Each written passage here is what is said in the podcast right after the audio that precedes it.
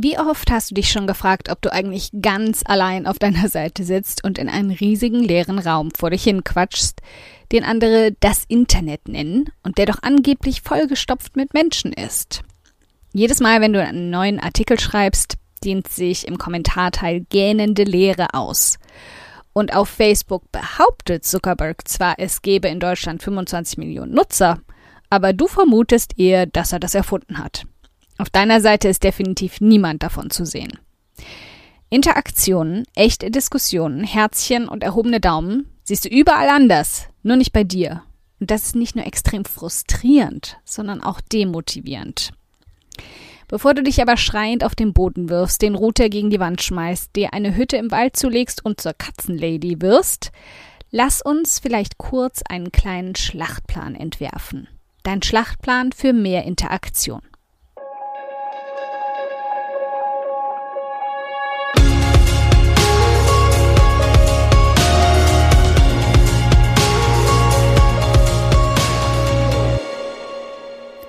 Hi, ich bin Karina, Gründerin von Pink Kompass um 180 Grad und der Feminine Jazz und teile hier im um 180 Grad Audioblog alles mit dir, was in meiner Selbstständigkeit funktioniert und was nicht. Wir knacken meine Strategien rund um Marketing und Mindset, denn Erfolg beginnt in deinem Kopf.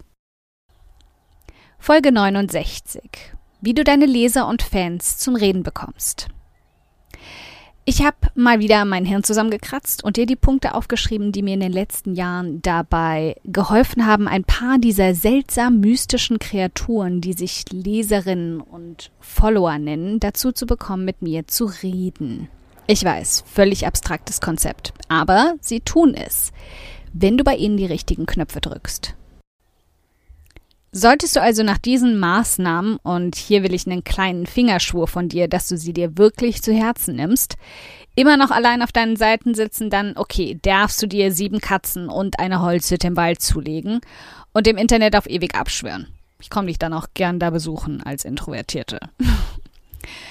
also Schritt Nummer eins. Sei nahbar. Sicher erinnerst du dich noch an den letzten Audioblog zum Thema Sichtbarkeit und was sie tatsächlich ausmacht. Ganz ähnlich ist das hier auch. Am Ende des Tages spiegelt die Menge an Interaktion auch die Menge an Vertrauen wider, die sie zu dir aufgebaut haben. In dich, in deine Qualität und vor allem in deine Ehrlichkeit. Du musst bedenken, dass sie hier vor einem viereckigen Kasten sitzen, ein paar Bilder von dir sehen und daraus schließen sollen, dass du ein echter Mensch mit echten Gefühlen und ehrlichen Absichten bist, Allerdings versuchen gefühlt eine Trillionen, als ganz grob geschätzte Zahl, Menschen da draußen das Gleiche. Sie können nicht klar erkennen, wer davon ihr Bestes will und wer nur an ihre Kniete. Stell also sicher, dass du dich ein wenig verwundbar machst. Artikel, die nur für SEO geschrieben sind oder vom Mehrwert nur so platzen, aber so kalt wie ein Eiswürfel sind, laden nicht unbedingt dazu ein, offene und persönliche Interaktion zu erzeugen. Ist klar, oder? Also Schritt Nummer zwei, sei sichtbar. Damit kommen wir gleich auch zum nächsten Punkt der Sichtbarkeit und dieses Mal extrem wörtlich gemeint. Auf Pink Kompass bekam ich ganz am Anfang mal einen Gastartikel von der Assistentin einer Bloggerin angeboten. Es war ein Blog, der erst vor kurzem gestartet wurde und deswegen war das Konzept jetzt schon nur mit einer Assistentin zu kommunizieren irgendwie sehr seltsam. Noch dazu fühlte sich ihr Blog genauso unnahbar an wie die Kommunikation zum Gastartikel. Es gab ein Bild, das wie ein Bewerbungsfoto wirkte, und eine nette, aber relativ neutrale Personenbeschreibung.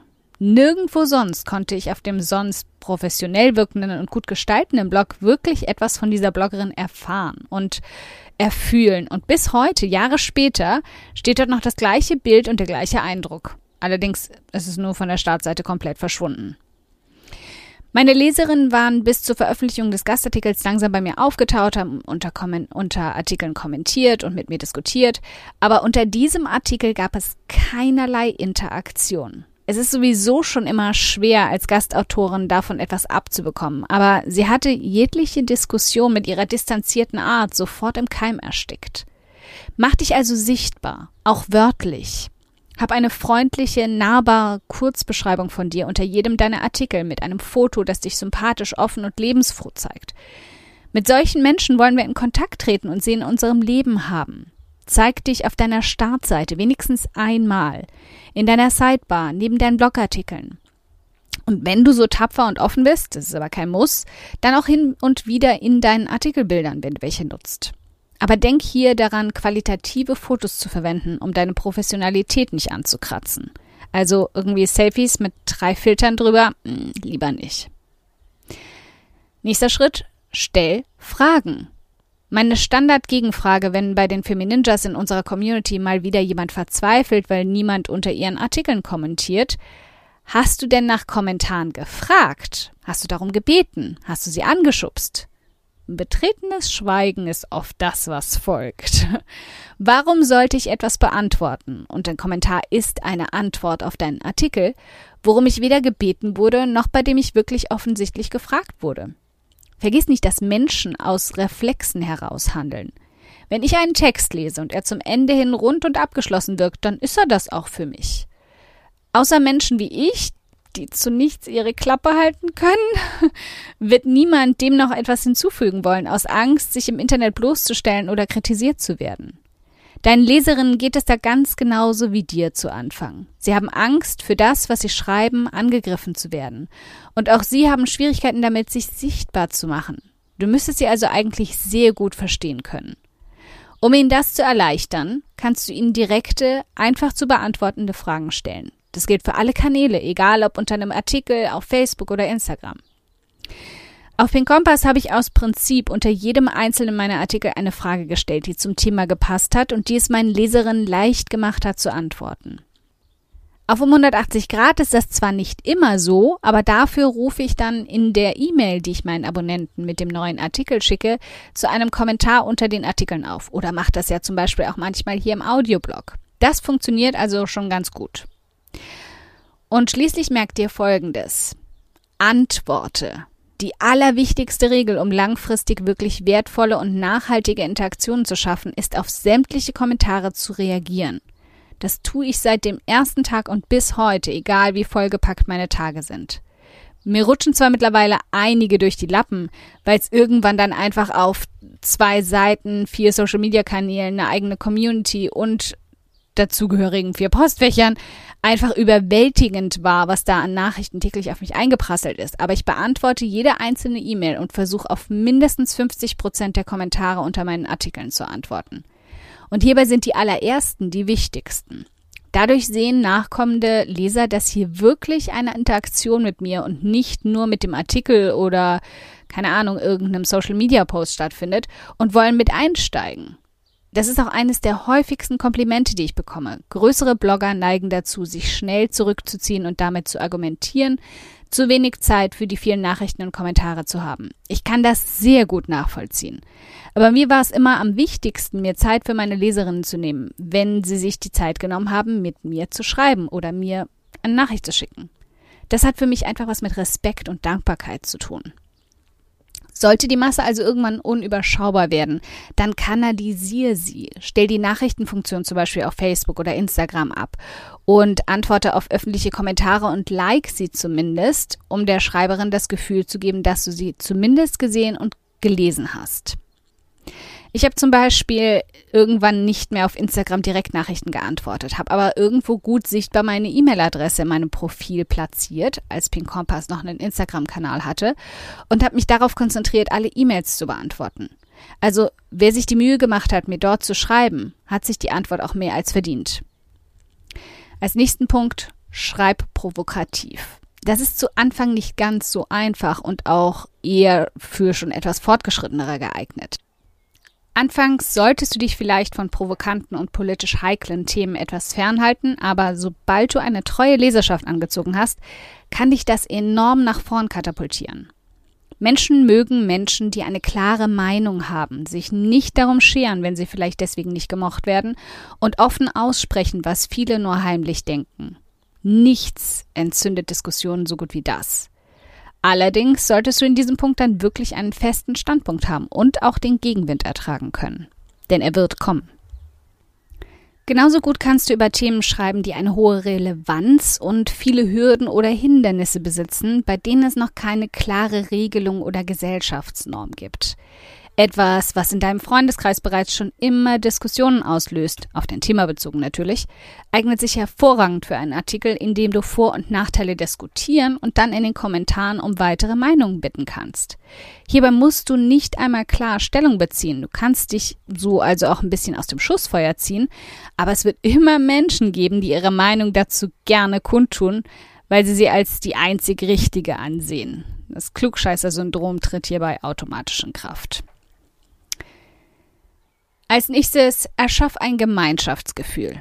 Egal ob in einem Artikel oder in einer Social-Media-Serie von mehreren Posts, erschafft das Gefühl einer Gruppe, die gemeinsam etwas erschafft oder bewältigt. Es gibt unzählige 30-Tage-Challenges oder auch Thementage, die zum Mitmachen einladen.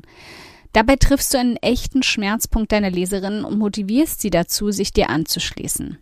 Etwas, das anderen das Gefühl gibt, sie können sich neben dich stellen und sagen, mir geht das auch so, ist ein unglaublich starker Magnet und erzeugt die beste Art von Interaktion, nämlich eine, bei der sie mitfiebern können. Einfach, aber wirkungsvoll. Und zuletzt, hab Geduld. Okay, nicht nach mir werfen. Ich weiß, du hast diesen Satz, aber er ist hier wirklich angebracht, ob du es hören willst oder nicht. Bei Pink Compass habe ich anfangs ein gutes halbes Jahr gefühlt nur für mich selbst geschrieben. Und wenn Google Analytics mir nicht das Händchen in dieser Zeit gehalten hätte und ich nicht dort gesehen hätte, dass Leserinnen heimlich durch die Hintertür rein und wortlos wieder rausgeschlüpft sind, ich hätte den Laden dicht gemacht. Aller Anfang ist hart. Und manchmal dauert der Anfang bis zur Mitte. Aber Menschen brauchen Vertrauen. Sie brauchen all die Ermunterungen, die du ihnen geben kannst und die wir in den bisherigen Punkten etabliert haben. Man kann sie nicht unter Druck setzen oder zur Interaktion zwingen.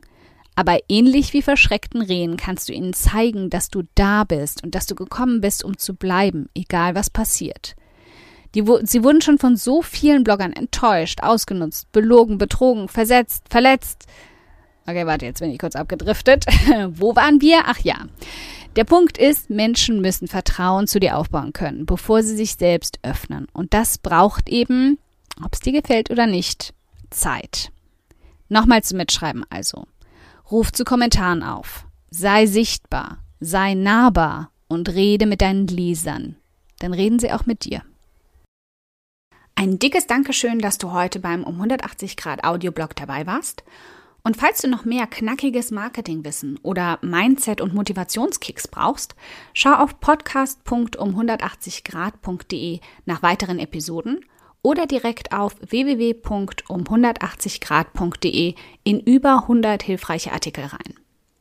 Wenn du eine Frage hast, die dir auf der Seele brennt und die du gern für eine Podcast-Folge vorschlagen möchtest, dann schick sie mir jederzeit an podcastwunsch.um180grad.de.